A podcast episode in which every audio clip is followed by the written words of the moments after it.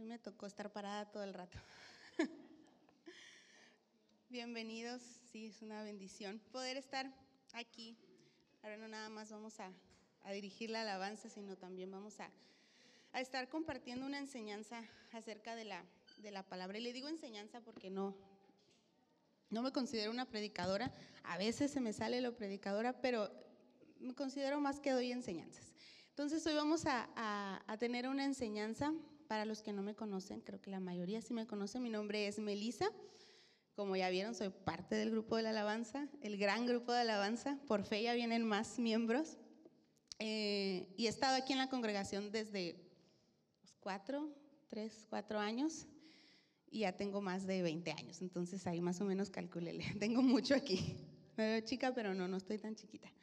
Hoy vamos a hablar de un libro en la Biblia que, que a mí en lo personal estos, estos libros, esta serie de libros son de mis favoritos de leer porque trae consejos bien prácticos para la vida cristiana, para los líderes, para los maestros, para las iglesias, para las mamás, para los papás, para los hijos. Em, toda esta serie de libros trae todos esos consejos y este libro en específico que vamos a hablar hoy es Primera de Timoteo. No vamos a hablar de todo el libro, simplemente nos vamos a basar en algunos versículos del, capítulo 1 y del capítulo 2, eh, pero le recomiendo que lea todo, Timoteo. Estas son las cartas, las cartas que escribió Pablo. Yo creo que la mayoría sabemos, si me puede así rápido levantar su mano, ¿quién conoce la vida de Pablo o ha escuchado la vida de Pablo? La gran mayoría la gran mayoría. Eh, no le voy a contar toda la vida de Pablo ni todo lo que hizo Pablo, simplemente va a ser como contexto breve para poder entender lo que estamos, lo que vamos a estar hablando. Si trae donde anotar, le aconsejo que anote, vamos a leer varias citas eh, y vamos a estar yendo de un lado para otro en la, en la Biblia. Eh, entonces, para comenzar, le quiero, le quiero leer mi Biblia trae como una pequeña descripción de cada libro de la Biblia y está bien suave. Eh, porque te da una idea como de lo que trata el, libro. Y de acuerdo a lo que menciona aquí el contexto de mi Biblia, dice que la primera epístola de Pablo hacia Timoteo es su primer carta pastoral que en el ocaso de su vida, en la vida de Pablo, escribió él a su discípulo Timoteo para alentarlo e instruirlo. La disciplina es central en la carta y constituye una guía para la administración y el gobierno de la iglesia, los temas desarrollados son la iglesia, la pureza de la fe, la disciplina personal en el estudio y la obediencia a la palabra de Dios, la responsabilidad de velar por la congregación, el compromiso de liderazgo, la preservación de la sana doctrina en oposición a la de los falsos maestros y la instrucción específica a los pastores. Todos estos temas se desarrollan en este libro que tiene como seis capítulos, creo, está bien cortito. Pero todos estos temas trata Pablo eh, en esta carta hacia Timoteo. ¿Quién es Timoteo? Timoteo era parte del ministerio de Pablo. Se cree que cuando Pablo hizo su primer viaje misionero, Pablo hizo cuatro viajes misioneros en total después de convertirse, mm, que en uno de estos viajes, en, uno de estos viajes, encontró a Timoteo y se lo lleva y lo, lo hace parte de su ministerio. Y le digo que vamos a estar leyendo un poquito la Biblia. Y esto lo podemos encontrar en Hechos 16, y quiero que me acompañe para que usted lo vea y no diga, ay, ¿cómo estoy seguro? Pues hay que leer la Biblia. Hechos 16 menciona aquí, especifica que es un joven, la verdad no sé qué edad tendría, pero se menciona que es un joven. Y lo miró y venía de una, de una mamá que era creyente judía y su papá era griego. Y él tenía buen testimonio ahí en su ciudad. Entonces Pablo le dice, pues vente para acá, mira, vamos a hacer esto, viajar. Y él lo acompañó en su segundo viaje misionero. En el transcurso de ese viaje, mientras estuvo Timoteo con Pablo, Pablo envía a Timoteo a Efesio, a, los, a la iglesia de Efesios, para dirigir a la iglesia y le escribe, como ya leímos al principio, le escribe todos estos consejos acerca de la iglesia. Lo mandó como dirigente a la iglesia de Efesios porque si usted lee Efesios, va a mirar todas, todo lo que Pablo le escribió a ellos, aclarándoles dudas, dándoles respuestas, aconsejándoles. Entonces dijo, ok, pues voy a mandar a uno de mis colaboradores para que guíe a esta iglesia, para que esté al frente de esta iglesia. Dicho esto, vamos a empezar a leer. No vamos a leer todo así como corrido porque pues no nos alcanzaría el tiempo, pero el versículo 1 de Primera de Timoteo 1 dice, Pablo, apóstol de Jesucristo, por mandato de Dios nuestro Señor y Salvador, y da toda su, ahí, su introducción. El versículo 2 dice, a Timoteo, verdadero hijo en la fe. Así lo llamaba Pablo a Timoteo. Gracia, misericordia y paz de Dios, nuestro Padre y Señor Jesucristo. Vamos para entender por qué Pablo le llamaba así. Imagínense qué bonito que le, que le menciona así a Timoteo. Mi verdadero hijo en la fe, dice otra versión. Vamos a leer Filipenses 2. Ahí por si no sabía usar la Biblia, ahí vamos a aprender dónde están más o menos los libros. Filipenses 2, 19. Dice, aquí es cuando Pablo encomienda a Timoteo. Si el Señor Jesús quiere, también lo mandó a Filipenses. Si el Señor Jesús quiere, espero enviarles pronto a Timoteo para que los visite. Así él puede animarme al traerme noticias de cómo están. No cuento con nadie como Timoteo, quien se preocupa genuinamente por el bienestar de ustedes. Todos los demás solo se ocupan de sí mismos y no de lo que es importante para Jesucristo. Pero ustedes saben cómo Timoteo ha dado muestras de lo que es. Como un hijo con su padre, él ha servido a mi lado en la predicación de la buena noticia. Este era Timoteo. Aquí nos da una pequeña reseña de por qué Pablo escogió a Timoteo para enviarlo a dirigir una iglesia a su corta edad, en, su juventud, porque era fiel y dice, se preocupaba genuinamente por ustedes, no por lo suyo propio, se preocupaba por lo de Dios. Entonces, con esa certeza y con esa confianza, Pablo podía, decir de Timoteo, mi verdadero hijo en la fe, porque siempre lo siguió y se mantuvo y lo mandó a hacer, esto. Entonces, en los versículos del 3 al 7 vamos a, poder mirar los primeros consejos que le da Pablo a, a Timoteo. Uno de ellos, y empieza en su encabezado, no sé cómo diga, el mío dice advertencia contra falsas doctrinas. Empieza diciéndole esto de las falsas doctrinas, porque había pasado lo de Jesús, Jesús había, había venido, había resucitado, había ascendido al cielo y se formó la iglesia. En el libro de Hechos usted puede ver que la iglesia se empezó a formar y a, conformar, a, a, solidaridad.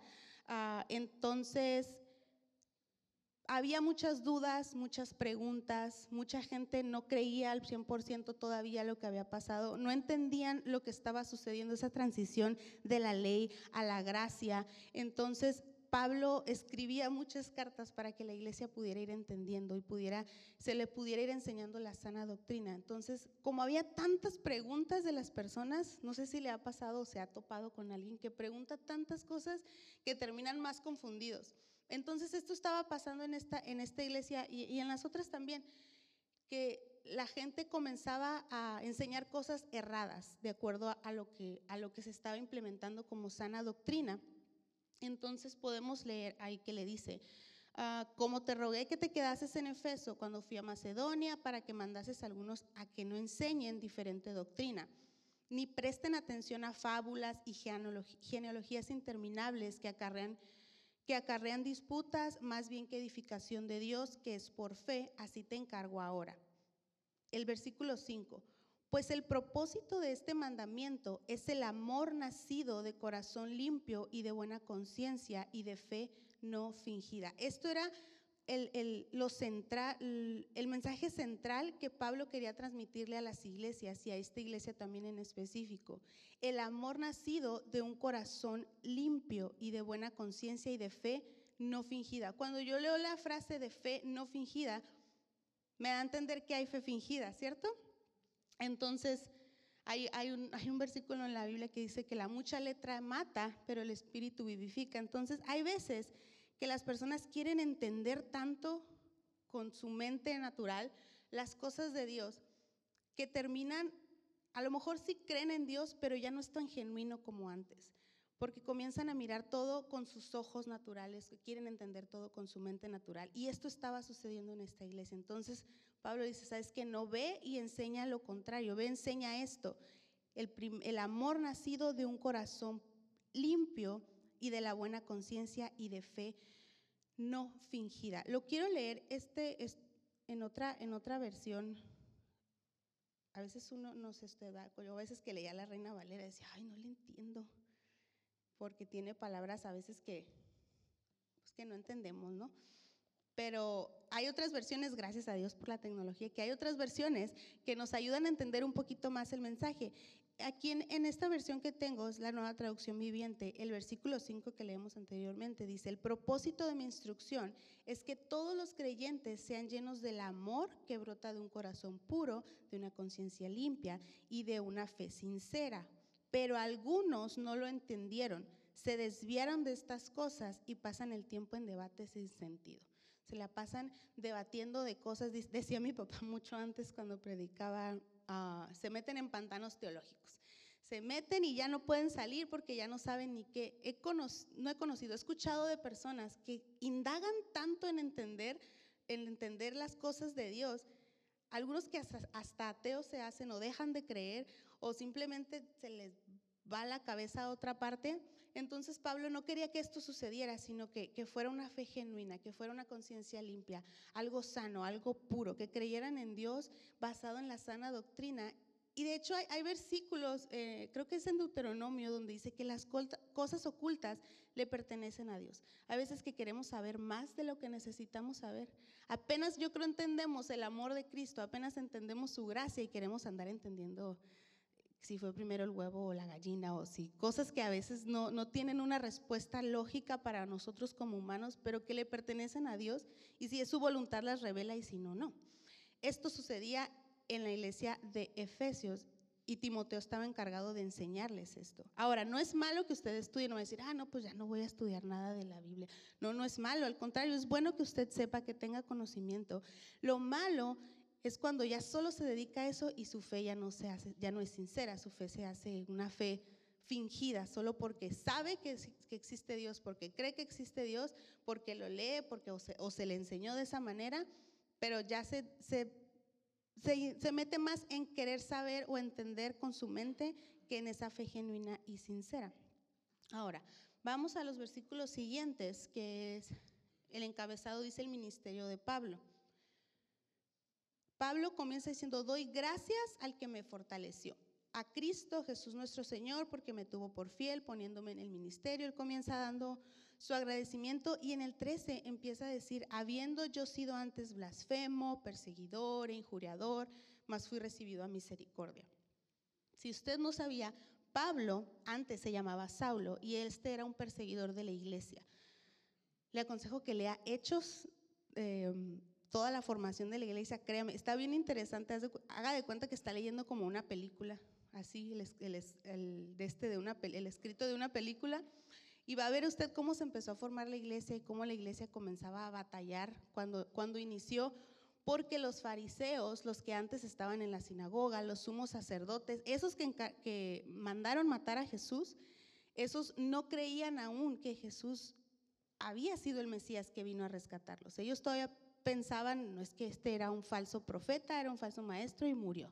Entonces, ellos no creían el mensaje de Jesús y la iglesia comenzaba a predicar y dice Hechos que se convertían miles y miles y miles cada día que se predicaba el Evangelio de Jesús. Y Pablo era uno de los que perseguía a, la iglesia. Vamos, era parte de un concilio en la, sinagoga y él estuvo presente, si usted recuerda la historia de Esteban, le dicen el primer mártir, porque lo encarcelaron después de haber predicado acerca de Jesús, le pusieron cargos eh, de que, era, que estaba blasfemando el nombre de Dios y la ley de Moisés, se presentó ante este concilio para, para defenderse, comenzó otra vez a hablar del mensaje de Jesús y en Hechos, Hechos 6 y 7 relatan esta historia de Esteban.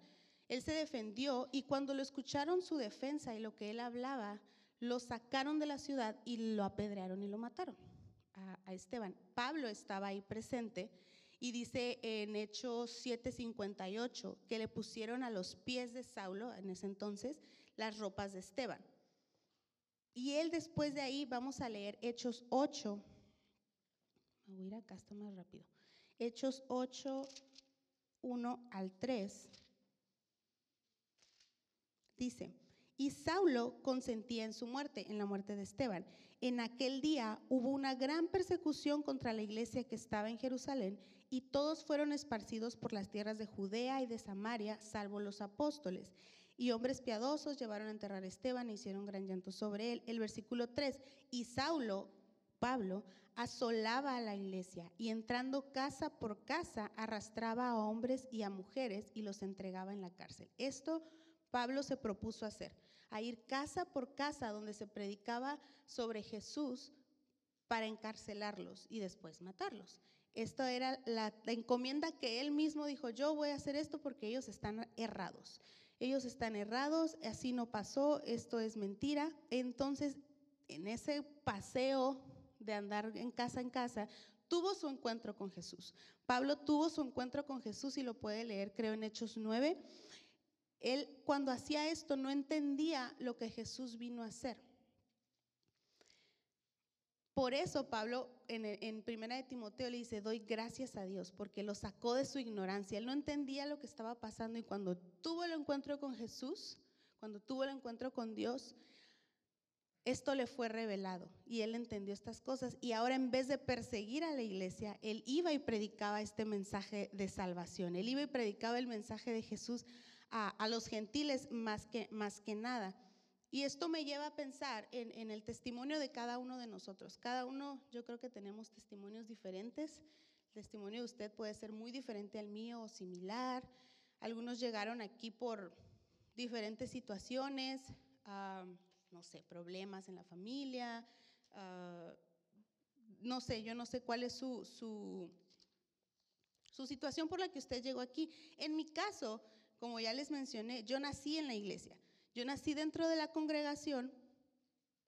Me enseñaron todo de la Biblia, me enseñaron que tenía que venir a la iglesia, que tenía que leer la Biblia a diario, me ponían a escuchar prédicas y yo a hacer anotaciones.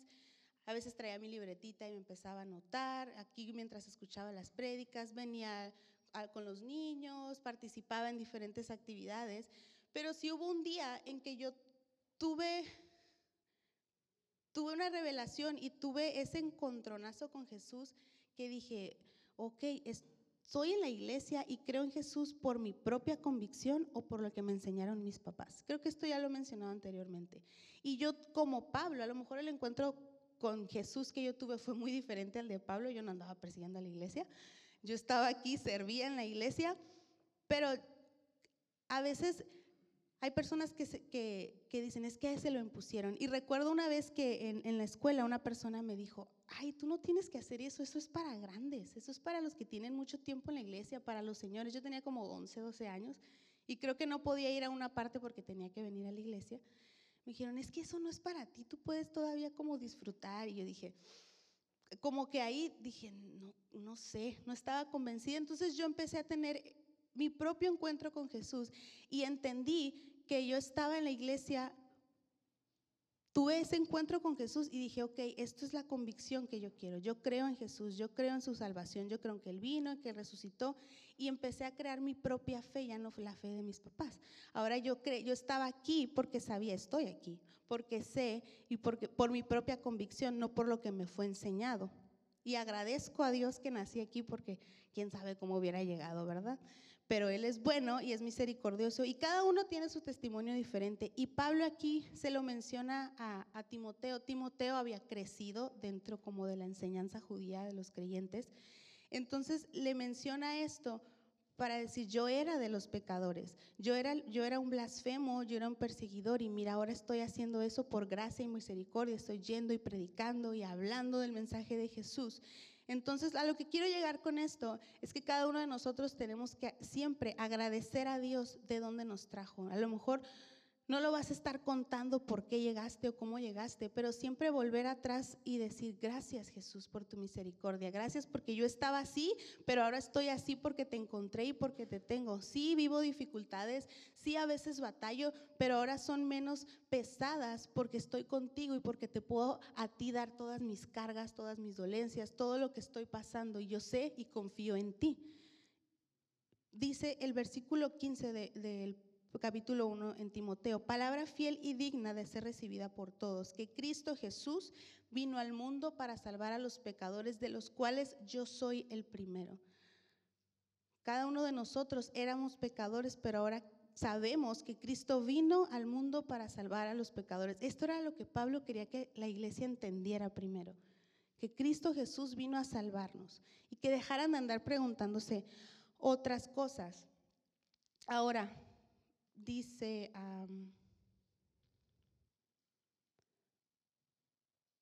pero por esto fui recibido a misericordia para que Jesucristo mostrase en mí el primero toda su clemencia para ejemplo de los que habrían de creer en Él para vida, para vida eterna.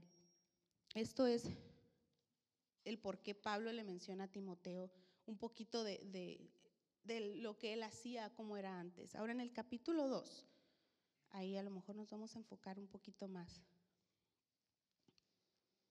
En mi Biblia dice instrucciones sobre la oración.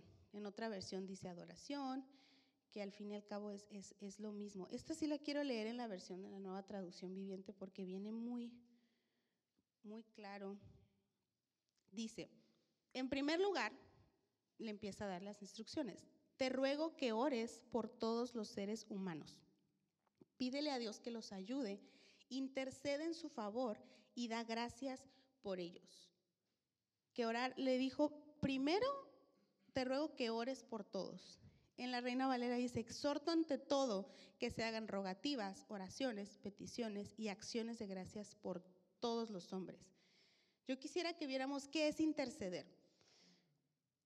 Interceder, una definición que encontré dice, hablar ante alguien en favor de otra persona para conseguirle un bien o librarla de un mal.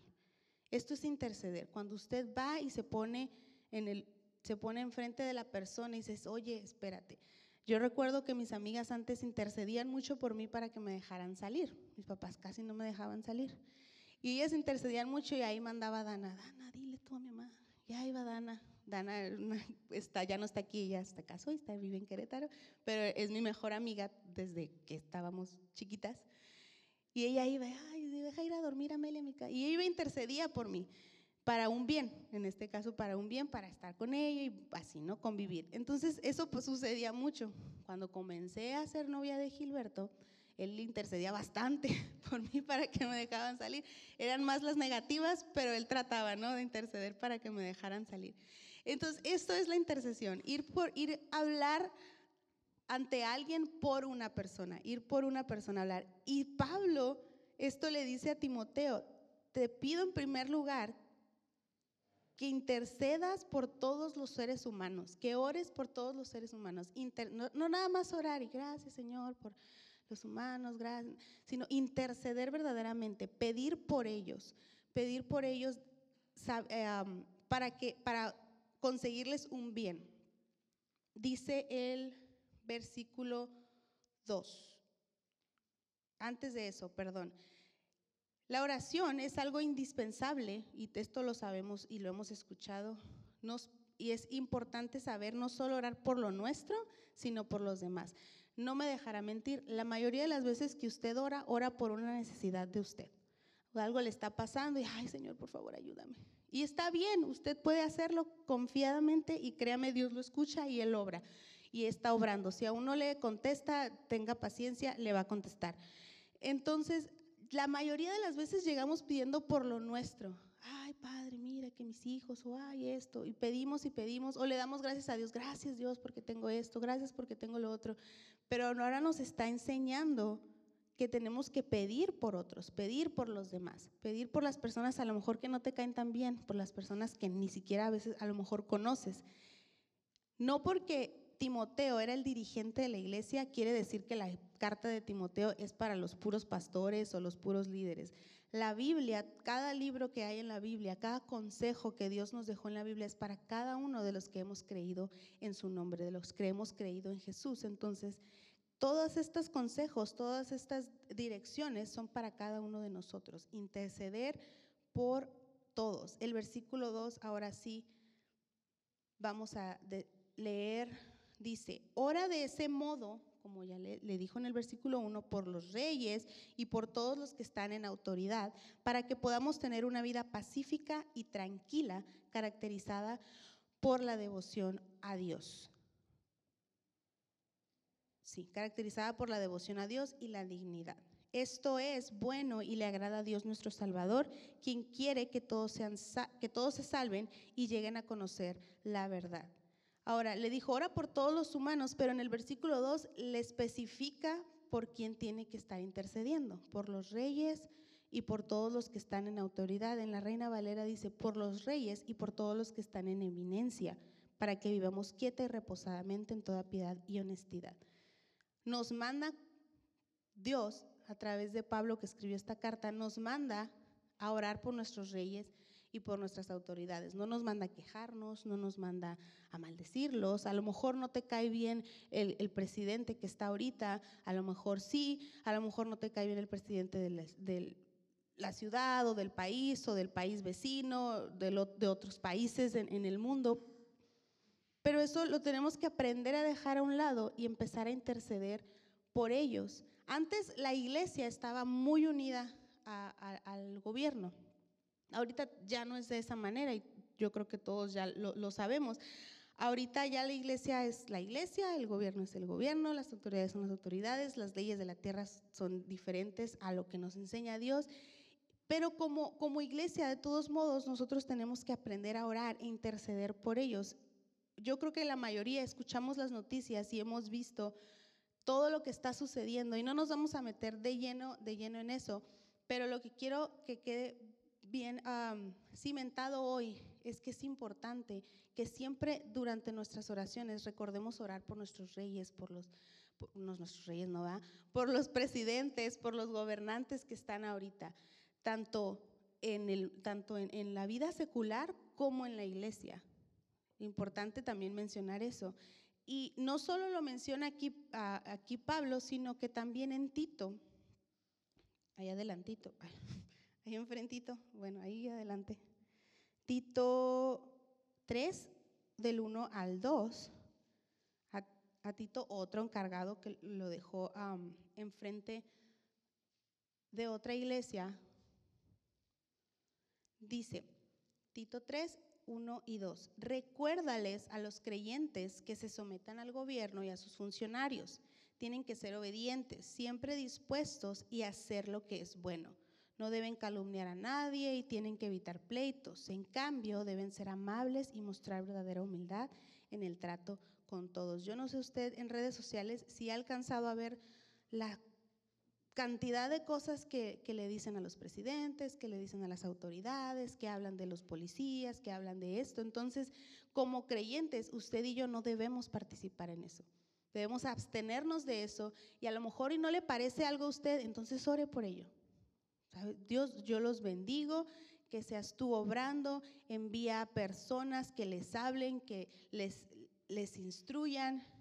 Esto es nuestro deber como hijos de Dios, interceder también por ellos, no nada más por los nuestros, no nada más por lo que nos caen bien, interceder por todos. Y aparte de interceder por ellos, someternos al gobierno y, a, lo que, han establecido en las leyes aquí de la, de la tierra. Vamos a leer el versículo de Primera de Timoteo, capítulo 2, versículo del 3 al 4. Menciona, porque esto es bueno y agradable delante de Dios nuestro Salvador, el orar, el orar e interceder por las personas, por los gobernantes y por los gobernantes, las autoridades dentro de la iglesia, también es necesario que siempre estemos intercediendo por ellos, porque créame que la tarea no es fácil. Para Timoteo, imagínese un joven, no sabemos de cuánta edad más o menos, pero era un joven, tener que lidiar con personas a veces mayores es difícil. O, que lo puedan seguir porque lo ven muy joven. Y de hecho Pablo sí le menciona que nadie tenga un poco tu juventud, pero tú sigues siendo ejemplo en fe, en palabra. Entonces es necesario tanto orar por nuestros gobernantes en la tierra como orar por las personas encargadas dentro de la iglesia, levantar sus manos, no ser parte del problema, sino ser parte de la solución a lo que está sucediendo, no quejarnos de lo que miramos o de lo que vemos o lo que pensamos, sino orar por ellos, bendecirles. El versículo 4, el, que, el cual quiere que todos los hombres sean salvos y vengan al conocimiento de la verdad. Porque hay un solo Dios y un solo mediador entre Dios y los hombres, Jesucristo, el cual se dio a sí mismo por rescate por todos, de lo cual se dio testimonio a su debido tiempo. Dice, hay un solo Dios y un solo mediador. Este mediador es Jesucristo. Y así como nosotros estamos intercediendo por las otras personas, Jesús intercede por nosotros. Y esto lo vamos a ver en Romanos, otra carta de Pablo. Romanos 8:34.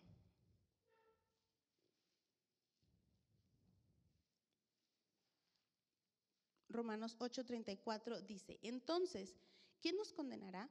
Nadie, porque Cristo Jesús murió por nosotros y resucitó por nosotros y está sentado en el lugar de honor a la derecha de Dios e intercede por nosotros. Jesús cada día constantemente está intercediendo por nosotros. Cada que hacemos algo mal, Él aboga delante de nosotros. Es nuestro mediador, el que vino a la tierra y fue ese camino que nos llevó directo, directo a Dios, a conocer a ese Dios verdadero. El versículo 7 menciona, para esto yo fui constituido, hablando Pablo, yo fui constituido predicador y apóstol. Digo verdad en Cristo, no miento, y maestro de los gentiles en fe y verdad. Pablo iba de ciudad en ciudad y él levantaba iglesias. Por eso escribe todas estas cartas, porque se las enviaba a las iglesias que él había levantado durante sus viajes misioneros. Por eso era un apóstol. Los gentiles son las personas las que no eran judías y que se creía antes que ellos no eran como dignos de poder ser salvos a través de Jesús y Pablo vino a predicarles a ellos. Tú que no eres judío también puedes recibir salvación. Nosotros seríamos parte de esos gentiles y vino Jesús y nos rescató y por su gracia y por su amor fuimos adoptados y también somos hijos y coherederos juntamente con Él. El 8 dice, dice, quiero pues que los hombres Oren en todo lugar, levantando manos santas sin ira ni contienda. Lo voy a volver a leer. Quiero pues que los hombres oren en todo lugar, levantando manos santas sin ira ni contienda. En la otra versión, que está un poquito más clara, bueno, esa está muy clara, pero esta dice un poquito diferente y me gusta cómo lo menciona. Dice, Deseo que en cada lugar de adoración los hombres oren con manos santas levantadas a Dios y libres de enojo y controversia. En la primera versión que leímos dice orar en todo lugar. Este es un beneficio y una ventaja tan grande de la oración que puedes orar donde sea, camino a tu casa, camino al trabajo, en tu casa, en tu cuarto, mientras te bañas, aquí en la iglesia. Tú puedes orar donde sea y claro, no vas a orar igual en tus momentos que tienes de intimidad con Dios que como oras camino a casa, pero puedes orar y estar seguro que Jesús, que Dios te escucha. En la otra versión dice que cada que en cada lugar de adoración los hombres oren, que en cada lugar de adoración, en ese en ese lugar donde tú tienes tu intimidad con Dios, en ese lugar donde tú te postras, donde tú te rindes, donde tú adoras, donde tú a veces lloras, donde tú le clamas a Dios, que en ese lugar, cada que ores, dice que ores con manos santas, sin ira ni contienda. Así es como debemos acercarnos cada que, que entremos a la presencia de Dios a interceder por algo, cada que entremos a orar con manos santas levantadas a Dios sin ira ni contienda. ¿Qué quiere decir esto? O sea, despojándote de todo lo que te está pesando, despojándote de todo lo que, lo que traes cargando y entrar con esas manos levantadas. Levantar las manos significa rendición. Cuando usted levanta las manos está diciendo, yo me rindo completamente, yo no puedo hacerlo solo, yo no puedo hacerlo con mis propias fuerzas, yo me rindo y dejo que tú obres en mí. Es lo que hacemos cuando levantamos las manos, no nada más por costumbre o cada que cantamos y empieza el coro, ay, voy a levantar las manos, sino porque entendemos que nos humillamos delante de Dios cuando entramos en su presencia, cuando estamos en esos tiempos de intercesión, de adoración, y nos manda esto nos enseña esto, que entremos con esas manos santas. A lo mejor usted dice, bueno, yo mis manos, yo sí he fallado, yo, yo a lo mejor no tengo las manos tan santas o tan limpias. dice en un salmo que, que un corazón contrito y humillado Dios no desprecia. Un corazón que se acerca arrepentido y quebrantado, Dios no lo desprecia. En el Salmo, y ya estamos por terminar, Salmo 24, del 3 al 5.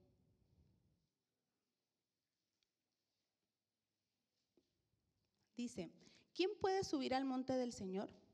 ¿Quién puede estar en su lugar santo? Solo los de manos limpias y corazón puro que no rinden culto a ídolos y nunca dicen mentiras. Ellos recibirán la bendición del Señor y tendrán una relación correcta con Dios su Salvador.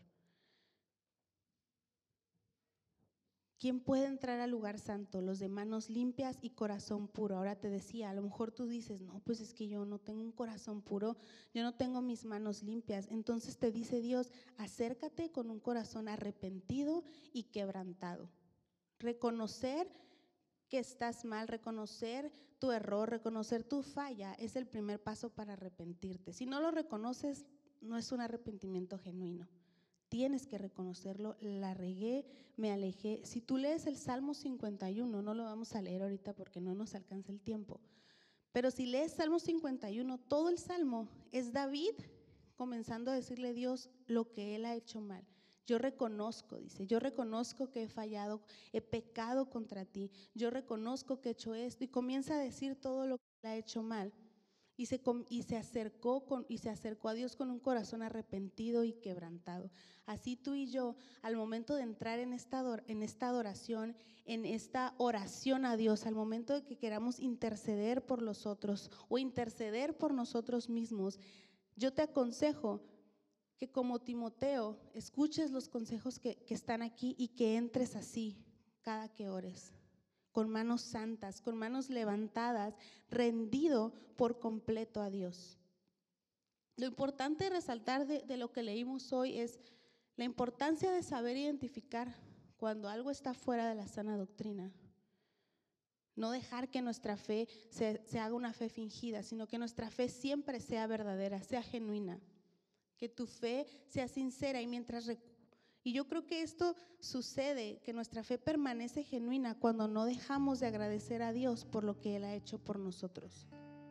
Cuando no dejamos de decirle, así como Pablo, gracias por tu misericordia, porque yo antes hacía esto, blasfemaba, pecaba, perseguía a tu iglesia, pero ahora, por tu misericordia, porque a ti te plació así, he sido salvo y he sido rescatado porque has mostrado tu gracia a través de Jesús nuestro mediador.